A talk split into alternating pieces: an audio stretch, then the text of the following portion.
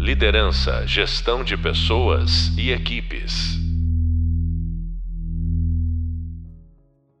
Olá, bem-vindos então ao nosso último podcast.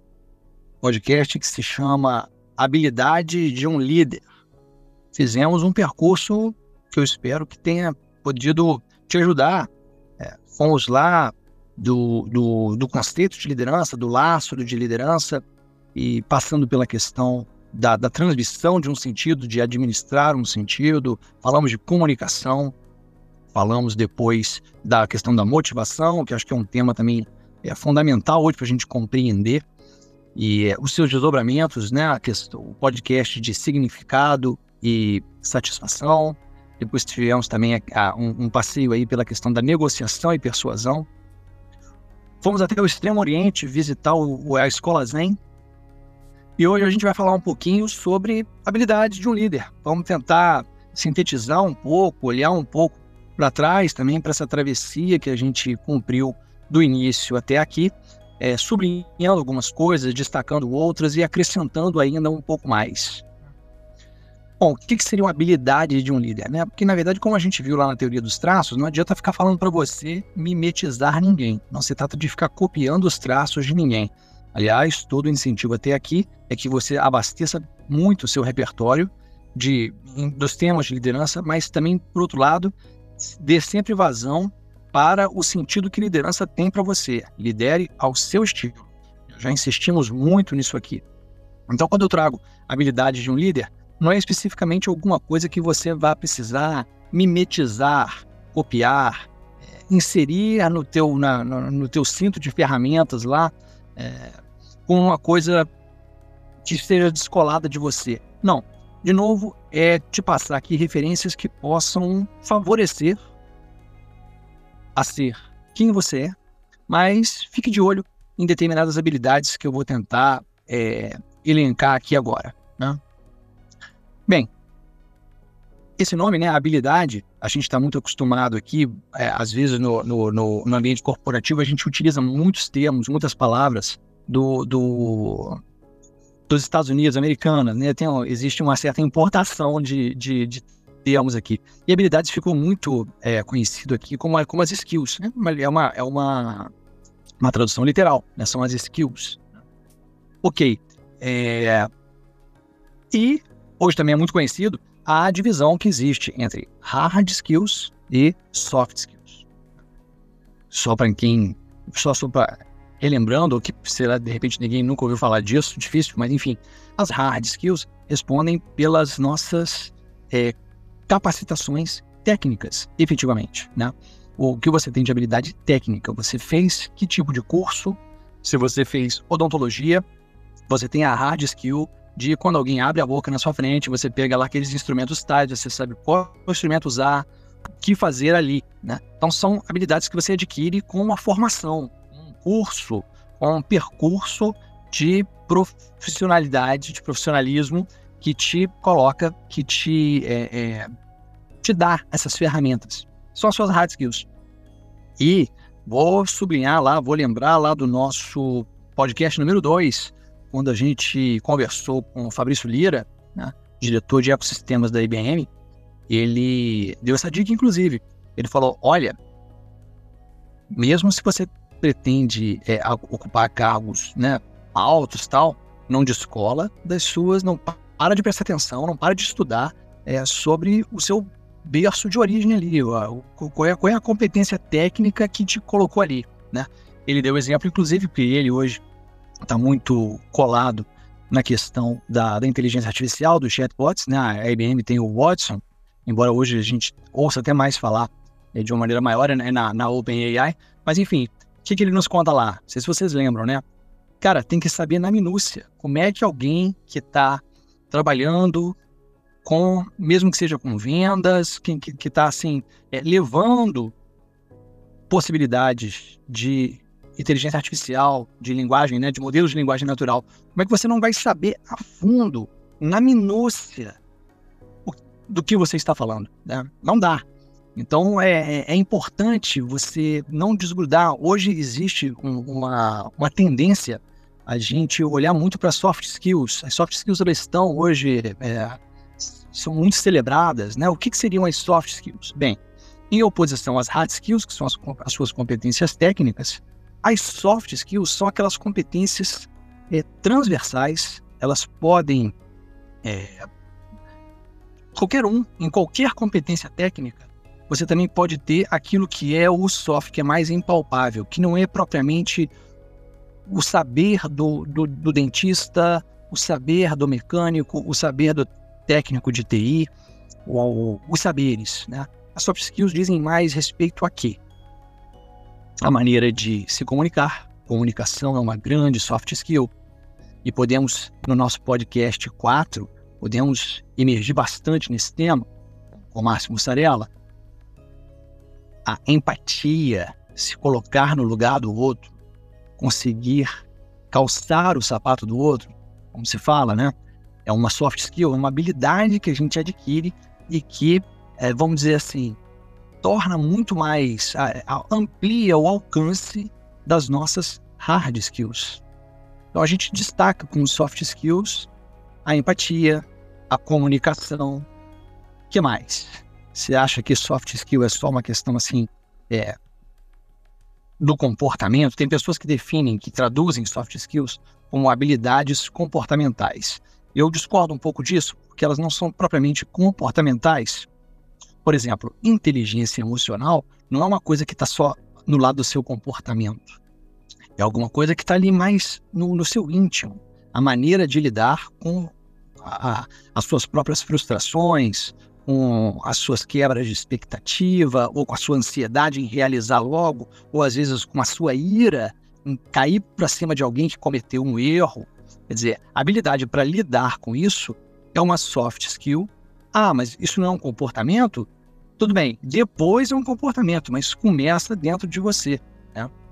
E uma outra soft skill que eu acho é, bastante importante de frisar aqui é a questão do juízo crítico. Hoje nós estamos muito carentes de poder tecer um juízo crítico acerca daquilo que nos é oferecido. Do que, que eu estou falando? Quando você recebe um paper, quando você recebe uma matéria, ou como você recebe, às vezes, uma notícia pelo próprio WhatsApp, ou às vezes uma, uma, uma notícia de jornal, ou uma coisa interna ali do teu ambiente de trabalho, é importante você não colar naquilo ali, assim, não, não, não tratar aquilo ali como um material assim bruto. Você não precisa responder aquilo ali como se tivesse, como se tudo que está escrito ali tivesse já revelando, assim, dizendo o que é. Não. Algumas, alguns dados vão chegar para a gente, algumas informações vão chegar para você, e o juízo crítico é aquilo que dá um passinho para trás e peraí, e questiona a maneira com que aqueles dados foram reunidos, será que a maneira com que esses dados foram reunidos é, é, faz sentido? Porque senão eu vou estar lidando com dados, mas eu vou estar lidando com dados mal reunidos. É, isso é uma soft skill que eu acho hoje assim é simplesmente fundamental.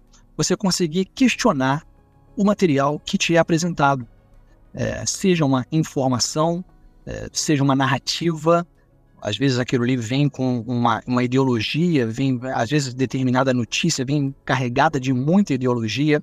Às vezes alguém entra na sua sala para te reportar alguma coisa, mas a pessoa está falando também dela, está te, tá te contando alguma coisa, mas está te contando uma coisa muito enviesada pelo que ela acredita. Então é importante a gente ter juízo crítico para não comprar as informações do jeito que eles se apresentam. É importante a gente poder hoje mastigar isso aí, questionar isso aí e às vezes até colher uma segunda, uma terceira opinião, um terceiro olhar sobre aquela questão para poder validar a informação que chegou a nós ou não. Inclusive, provoco você, aluno que está me ouvindo, a fazer isso com o meu próprio material. Quem diz que todo o meu material é para ser assim, aceito, escrito, anotado. De repente tem alguma coisa que eu falei, ou teve, ou teve especificamente algum ponto que eu abordei que você discorda. Que bom, que bom que você está exercitando teu juízo crítico em cima do que eu estou dizendo. É, é esse movimento de poder receber, questionar, mastigar, transformar em outra coisa do que eu estou falando. Isso é uma soft skill hoje preciosa. Porque o que está colocado hoje para os trabalhadores não é ser mais apenas cumpridores de tarefas. Hoje, os trabalhadores, hoje o que se quer do trabalhador é que eles sejam resolvedores de problemas. Olha a diferença. Né? Um, um trabalhador que é apenas um executor de tarefa, ele não questiona o que ele está fazendo. Ele é uma máquina de fazer aquilo. Quanto mais o seu trabalho se parecer com resolvedor de tarefas, mais a sua tendência de ser substituído por, pela automação, pela máquina.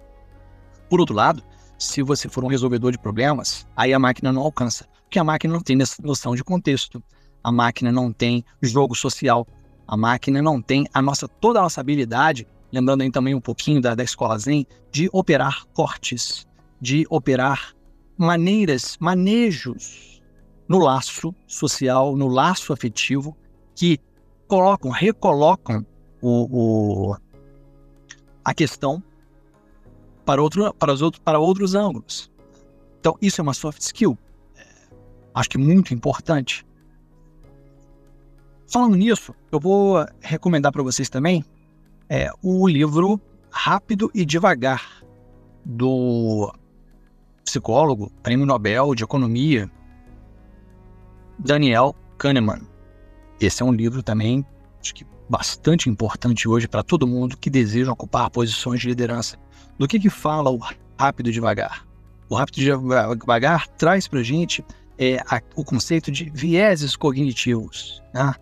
Você sabe exatamente o que, que são os vieses cognitivos? A gente usa muito esse termo às vezes, mas às vezes não, não, não vai lá para entender direitinho o que, que significa. Né? Bom, viés cognitivo, eu, eu não, vou, não, não vou esgotar essa questão aqui, é por isso que eu estou te convidando para a leitura do, do Rápido e Devagar. Mas, de, de, de cara, assim, para te dar uma, uma, uma, pincelada sobre do que, que esse livro fala, eu vou trazer aqui para vocês dois vieses cognitivos que, que eu acho que são bastante interessantes e que eu acho que vão ilustrar bastante o entendimento do que, que, do que, que seria um viés. O, o, primeiro viés que eu vou trazer chama-se viés do sobrevivente. Eu, inclusive, falei sobre viés do, do, do, sobrevivente em algumas das nossas aulas. Se você passou batido por esse nome, viés do sobrevivente, volta lá para depois tentar entender direitinho o que, que significa isso. O que é viés do sobrevivente? Vamos, vamos supor que é, vamos falar dos golfinhos, tá? Assim, Existem relatos reais de náufragos, pessoas que ficaram à deriva no mar e que foram salvas por golfinhos. O golfinho encontra a pessoa e às vezes livra ela, espanta os tubarões e vai mostrando para a pessoa o caminho da, praia. Que lá no, no, alto mar você não sabe para onde está a praia. O golfinho vem e te salva. Isso existe, isso, isso é Mas eu não quero nem. É, é, diga, mesmo que isso não existisse, tá? O que, o que é legal da gente é, desdobrar disso aí? Com base no viés do sobrevivente, ou seja, com base naqueles que sobreviveram é, de um naufrágio por conta de golfinhos super legais, a gente tende a acreditar que todos os golfinhos são gente boa. Mas, e se existirem golfinhos ao contrário dos golfinhos gente boa? Se existirem golfinhos sacanas? Se, existirem, se existir o golfinho que, ao contrário, te leva para o alto mar, não, te, ao contrário, chama os predadores. Opa, ó, chegou carne nova aqui e tal esses golfinhos eles podem existir. E esqueça a questão da etologia, esqueça aí a biologia, o comportamento animal. Pense só no conceito, né? O, o, veja bem, não, não, não tem como a gente saber se existem golfinhos sacanas, abstraindo aí a questão se existe mesmo ou não. Mas por quê? Porque as pessoas que se encontraram com eles, elas não sobreviveram para contar a história. Então, olha que interessante. A gente pode, é, com base no relato dos sobreviventes, você pode enviesar o seu olhar sobre os golfinhos. Se todo mundo sobreviveu, logo todos os golfinhos são gente boa. Não, mentira. Isso é o viés do sobrevivente. Isso. Você percebe como é que isso aí é, faz o seu olhar ficar limitado em relação ao, a, a golfinhos? A partir desse exemplo que eu estou dando. Né? Agora vamos para o mundo corporativo. A gente costuma também ouvir as entrevistas, o, os depoimentos das pessoas, dos, dos executivos, dos líderes bem-sucedidos. Aquilo que eles fizeram, aquela solução que eles deram, aquela maneira deles de agir, né? É, então é garantia de que a coisa vai dar certo? Não é. Por quê? Porque as pessoas que falharam, elas não dão depoimento. As pessoas que não conseguiram bons resultados, elas não vão postar, geralmente elas não vão dar palestra, elas não vão postar os fracassos no Instagram, no, no LinkedIn. Por isso que a gente pode, então, isso é questão do juízo crítico, né? Não há como a gente copiar. Eu também falei disso em alguma das nossas aulas. Não há como você olhar para determinada ação de determinado líder num determinado momento e achar que aquilo ali vai ser eficiente sempre, em qualquer tempo, em qualquer lugar, em qualquer empresa. Não, isso é se deixar encantar pelo viés do sobrevivente. Né? O viés sobrevivente, então, é aquela falsa impressão de que existe uma atitude que é 100% garantida, existe um golfinho que é existe um caminho golfinho que é 100% garantido de sucesso. Não é. Então, cuidado, fique alerta para o viés do sobrevivente. Não é interessante esse termo? Mais descrições de vários tipos de vieses vocês vão encontrar no Rápido Devagar. Eu falei que eu ia trazer dois para vocês. O segundo viés que eu, que eu trago é o que chama, se chama hoje, muito conhecido também, que é o viés de confirmação. O que é o viés de confirmação?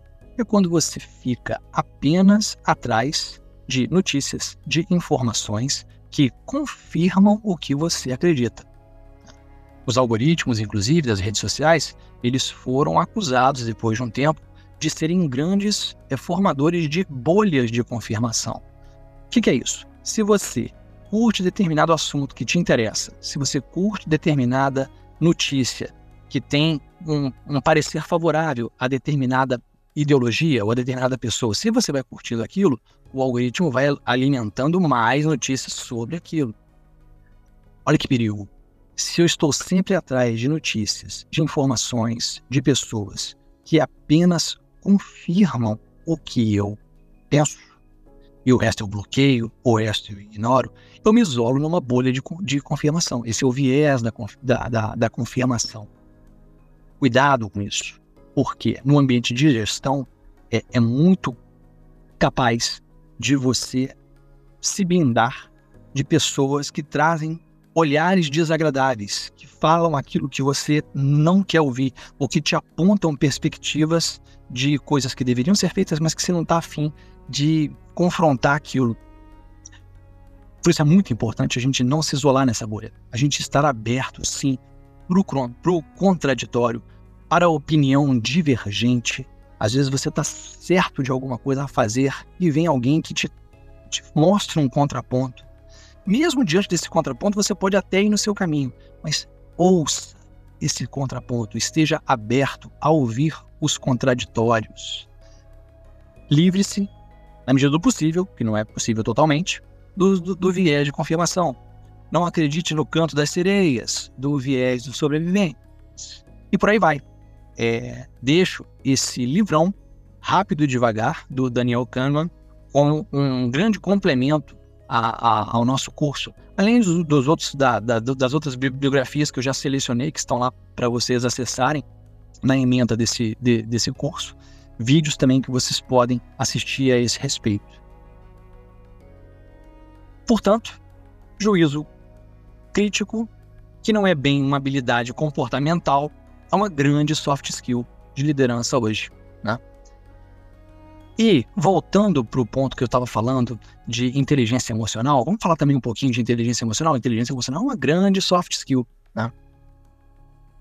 Existe uma certa leitura que pode às vezes também enganar as pessoas de que inteligência emocional significa você ter um bom controle das suas emoções você conseguir efetivamente é, segurar determinadas reações ou você ficar alerta, é o self-awareness, né? Você ficar auto, a autoconsciência do que o que dispara os seus gatilhos, o que te tira do sério. É, ok, isso é muito interessante. Estou dizendo que não seja. Agora, cuidado, cuidado com dois pontos. O primeiro ponto é o ponto desse self-awareness, dessa autoconsciência. A autoconsciência, ela não diz tudo sobre nós. Isso porque nós somos seres que somos incapazes de nos enxergar totalmente. Eu, por exemplo, nunca vou conseguir olhar para minha nuca, nunca vou conseguir olhar para as minhas costas. Posso até fazer isso através de um espelho, mas o espelho já é uma outra coisa, já é um artifício, tá? Do ponto de vista também dos meus gatilhos, daquilo que me tira do sério, daquilo que me emociona, daquilo que me apazigua, tá? Nem tudo eu vou conseguir saber só num diálogo comigo mesmo, só numa autoobservação de mim mesmo. É importante, então, o que? Oxigenar isso com feedbacks. Não ter medo de pedir feedbacks. O que, de novo, nos coloca o quê? No viés da confirmação, né? Se eu apenas tenho notícias boas de mim, eu também posso ir criando uma certa impressão de quem eu sou, que não é bem assim, tá? Portanto, deixar que o outro traga o olhar sobre você, famoso e velho feedback. Né? Deixar que o outro te dê aquele toque, estar aberto para ouvir algo em você que você próprio não consegue ver, porque é assim mesmo, por natureza, a gente não vai conseguir enxergar tudo. É importante é nesse trabalho de oxigenação, de intimidade com determinadas pessoas, também não é com todo mundo, mas a, a, o nosso autoconhecimento, ele se renova, ele se amplia, ele, ele, ele ganha mais ares quando a gente está na companhia de pessoas íntimas com quem a gente se sente à vontade para se expor um pouco mais e para até para ouvir sobre nós mesmos. Isso é muito importante. E outro aspecto dessa história é de que é, já já comentei com vocês a questão de Freud. Freud fala, né? Freud compara o, o, a revolução de Copérnico. Copérnico tira, falei disso no podcast número 6. Freud compara a psicanálise à descoberta de Copérnico. Copérnico tira a Terra do centro, né? Da mesma maneira que Copérnico tira a Terra do centro, o, vamos dizer assim, a, a, psicanálise, o que o Freud está observando na clínica dele, é que de que o sujeito fica com essa impressão de que ele é totalmente dono dele mesmo. E, do ponto de vista de é, lidar com as emoções, experimenta só ficar reprimindo, ficar dizendo para você: não quero sentir isso, não quero sentir isso. Meu caro, quanto mais você insistir nesse caminho, mais você irá sentir. E não é só Freud que está dizendo isso. Já existem vários estudos na Harvard Business Review, Susan Peppercorn, Susan David, o próprio Daniel Coleman, autor da inteligência emocional. É, não dá para você achar que você está totalmente no controle, né, como se fosse a Terra no centro, né, do, de você mesmo. Então tem uma visão que eu gostaria de trazer para vocês que eu acho que ilustra bem essa questão, que é a visão do surfista. Né? É como se o nosso mar emocional como se toda a nossa dimensão emocional, vamos colocar ela como se ela fosse um mar. E nós somos um surfista ali. Por acaso o surfista controla as ondas? O surfista, por algum tipo de é, força consciente, ele olha para uma onda e ele manda a onda ser menos onda, ser menos forte? Né? Não. O surfista sabe lidar com as ondas. É bem diferente de controlar o mar. Então, em relação às nossas emoções, como a gente não é totalmente dono desse oceano emocional que nos habita, a gente tem que aprender a surfar. Né? Uma coisa é você ficar náufrago das suas próprias emoções, descontrolado emocionalmente, sempre a ponto de sentir que você está meio que se afogando naquilo ali. Outra coisa é você ficar habilidoso para se encontrar ali, saber, sendo sempre sendo sabedor de que você não é dono daquilo ali. Assim como o surfista sabe com muita humildade que ele não manda no mar, ele quer surfar ali. Né? E ele pode surfar bem. Contudo, para aprender a surfar bem também tem isso, tá? Tem que tomar muito caldo, tá? Ou seja, não adianta ficar na praia, não adianta ficar estudando surf na academia. Tem que entrar no mar. A gente tem que quer liderar? Entre no mar. Entre no mar das decepções, dos erros, das experiências. Experiência é a experiência que vai dando para o surfista a uh, habilidade de ficar mais ali, é, vamos dizer assim, em relação às ondas. E quem disse que emoção também é só uma coisa para a gente evitar? Ao contrário, quando você está lidando já bem com as suas emoções, aí você vai tirar proveito daquilo ali.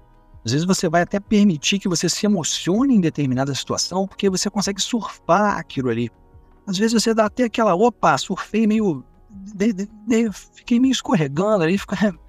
mas eu conseguir dizer, tirar proveito também das suas emoções. Emoção não é só, não é só uma coisa para a gente controlar, se defender delas, aprisionar, ou então não ouvir. Claro, ao contrário, a gente pode inclusive se servir das nossas emoções, na medida em que a gente vai se tornando mais hábil para navegar nisso, né? Para poder tirar proveito. Isso na hora do nosso diálogo interno com nós mesmos, isso na hora que a gente está efetivamente no campo de batalha, no no, no meio de uma reunião, no meio de uma decisão difícil, no meio de uma conversa difícil. Liderar vai sempre implicar que você esteja nesse campo de desafios. Às vezes tem que ter uma conversa mais difícil. Vamos bora encarar esse mar. Às vezes vai ter que dizer não ali para dois, três, quatro pessoas. Não é a hora de fazer isso aqui. Bora encarar esse mar. Como é que eu falo isso? De que jeito? Eu vou, vou falar, vou, vou me exaltar não vou conseguir dar feedback para aquela pessoa porque eu vou acabar ofendendo ela. Você vai ter que tentar. Não tem jeito de você aprender a fazer as coisas senão tentando fazer. É surfando que se aprende a surfar. Então deixo isso para vocês também uma dica de habilidade. E as habilidades a gente adquire como? Através da experiência. Estando sempre dispostos, abertos a ir lá tentar. Na primeira vez não é tão bom assim. Daqui a 10, daqui a 20, daqui a 30, certamente será um pouquinho melhor. O que mais, né? Bom, queria falar também sobre um pouquinho, por último, já, já para a gente já estar tá nas, vamos dizer assim, nas palavras finais de conclusão desse curso. Mas queria, antes de chegar nas minhas palavras finais, de trazer um pouquinho também da questão da tomada de decisão. Uma coisa muito importante também, uma habilidade que você vai ter que ter na hora que você for líder, tá? Tomada de decisão, como a gente viu também na nossa última aula, agora na quarta aula, apoiados em Laurent Lapierre, né? existe a questão do gestor intradeterminado, que ele se apoia naquilo que ele acredita.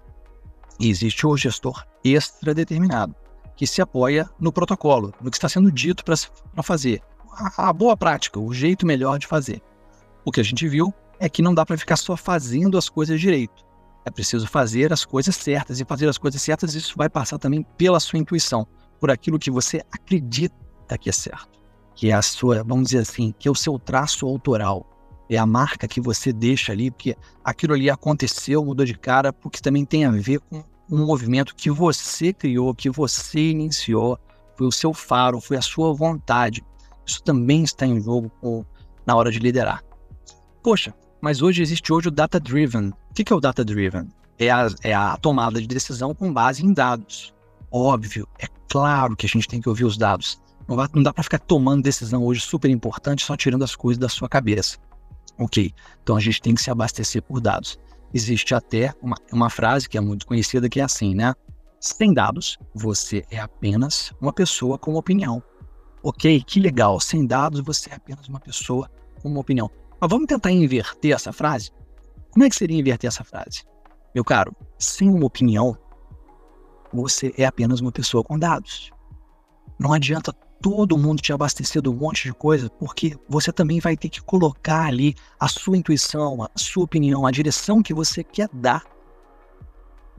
Claro, na sua alçada, né? a gente começa pequeno, depois a gente vai andando lá, lá, lá para cima mas sempre tem uma margem, sempre tem, uma, sempre tem opções, mesmo em qualquer nível hierárquico que você se encontre, sempre tem um jeito de você é, colocar também o seu traço pessoal ali, pegar aqueles dados e interpretá-los à sua maneira. Isso também está colocado na, na liderança.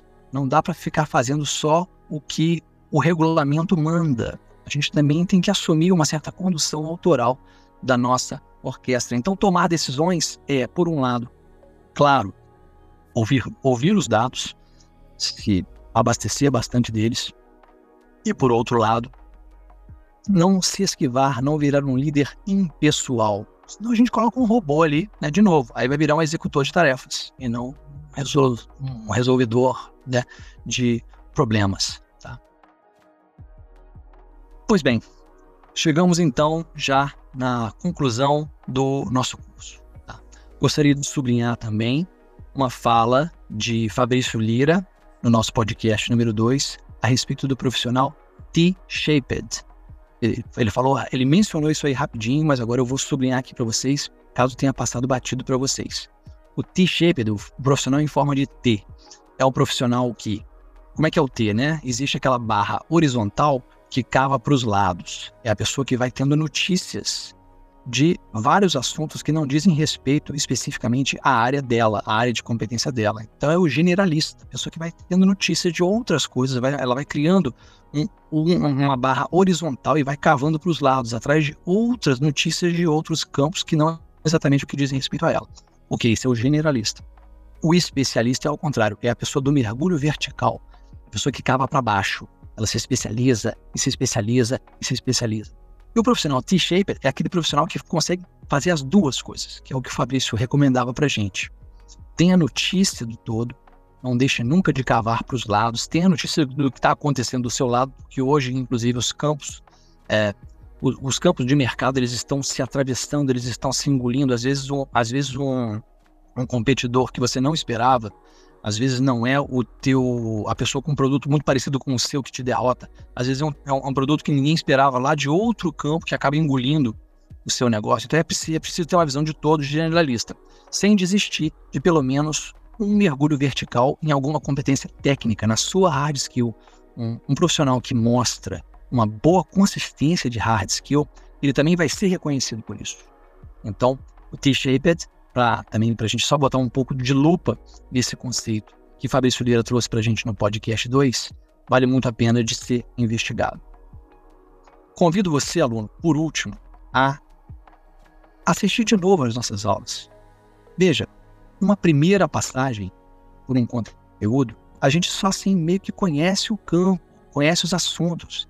Certamente quando a gente assiste outra vez, a gente percebe outros detalhes, a gente consegue emergir mais fundo, consegue aí sim absorver determinadas ideias que a gente só ali estava primeiramente na primeira audição só reconhecendo.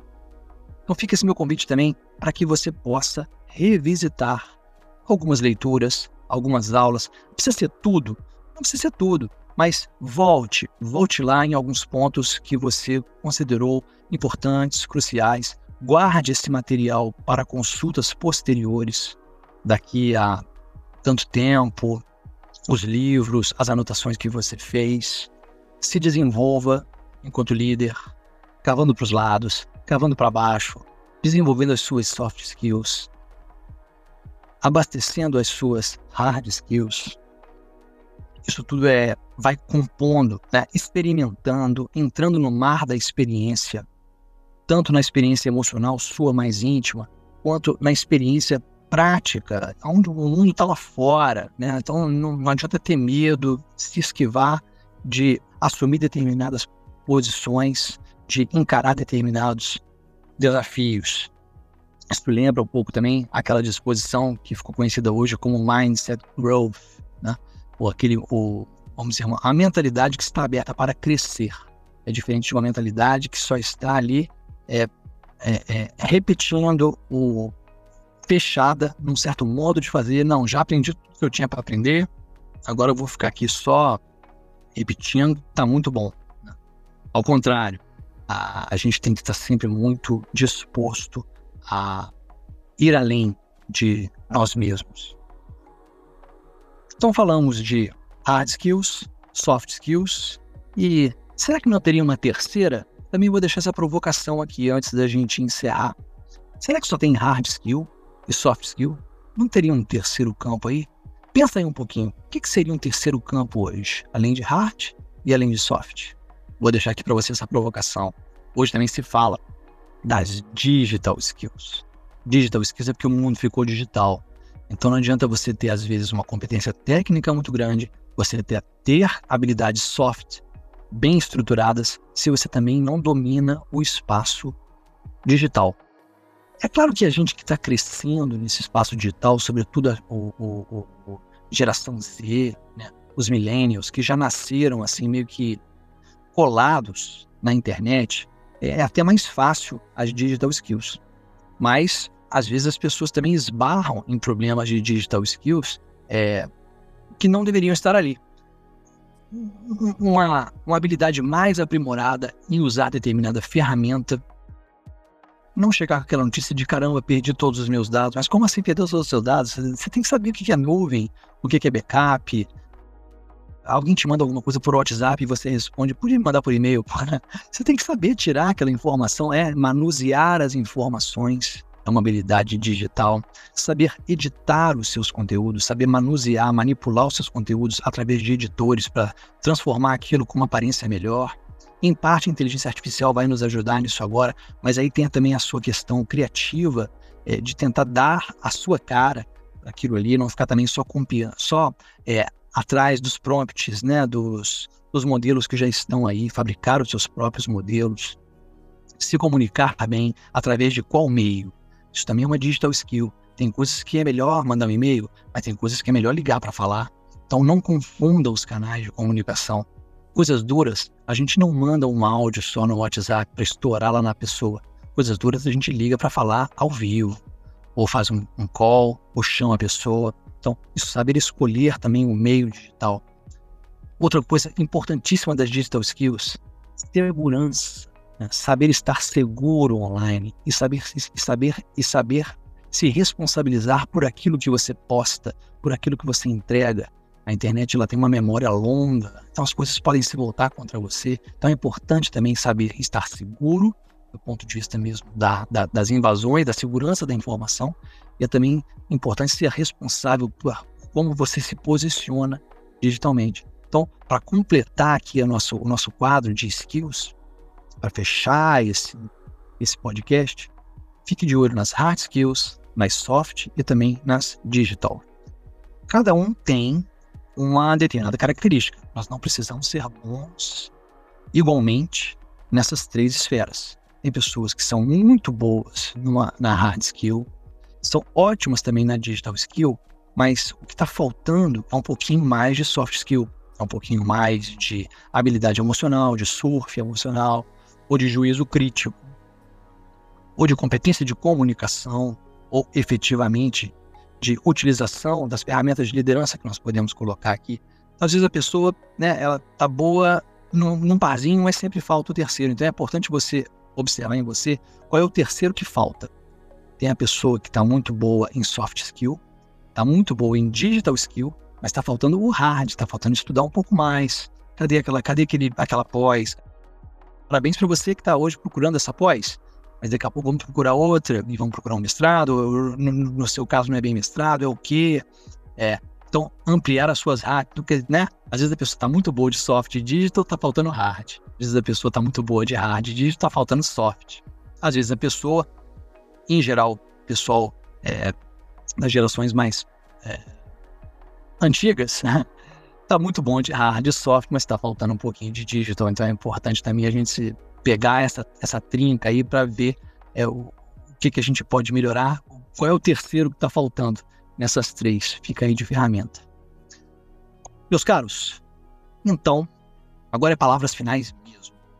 É, deixa eu primeiro, então, agradecer demais, a, parabenizar você, primeiramente, por ter adquirido esse curso e agradecer demais a, o, a honra, o prestígio de poder ser convidado como professor desse módulo é algo que eu, eu, eu, agradeço, deixo registrar também o meu agradecimento à FAAP pela confiança e por você, aluno, de estar tá, é, me prestigiando até aqui.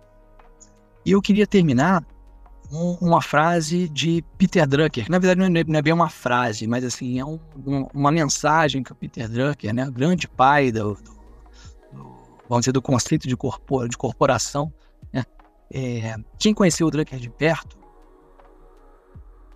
via que ele falava o seguinte: é, olha, eu vejo todo mundo sempre muito ocupado em ser bem sucedido nesse mundo corporativo. As pessoas ficam se ocupando demais, perdem tempo demais se ocupando em ser bem sucedidas, enquanto que na verdade elas deveriam se ocupar em ser úteis. A sua jornada de liderança, ela irá se tornar, ela não é um fim nela mesma. Não é querer ser líder para sentar no topo é o topo como uma consequência de utilidade que você, que você pode trazer, não só para você, mas no desenvolvimento de outras pessoas e naquilo que você conseguiu entregar para o coletivo de coisas que ajudam a vida das pessoas, que facilitam a vida das pessoas, que tornam a vida das pessoas mais bem servida, mais bem servidas do, do, do produto ou do serviço que você está gerenciando. Então, o seu impacto no mundo. Não fique muito vidrado em ser bem sucedido. Preste atenção e queira muito ser útil. Fabrício Lira também insistiu muito conosco é, a esse respeito. Chegou onde chegou.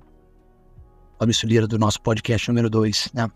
sempre transmitindo para a gente esse sentimento de utilidade, de coletividade, de, de imersão na coletividade e também uma coisa muito legal que ele coloca, que eu também deixo aqui para vocês, multiplicador de coisa boa. Né? A gente, quando a, quando a gente é, trata bem o outro, isso multiplica. Então, os bons líderes eles vão, os bons exemplos, eles vão gerando novos exemplos. Então, ficamos assim, tá? É, queira ser útil, não fica muito ligado em ser bem sucedido, não, porque o bem sucedido ele é uma consequência de valores mais nobres, de uma posição é, mais interessante que você possa querer dar para você, para as pessoas que você for gerenciar e para os produtos e serviços que você é, estiver interessado em trazer para a coletividade. Fica aqui o meu muito obrigado, mais uma vez os parabéns por a escolha de ter feito essa pós-graduação. Sucesso na sua carreira, nos seus empreendimentos. Não se abale se alguma coisa der errado. Prossiga. Sucesso e muita fé.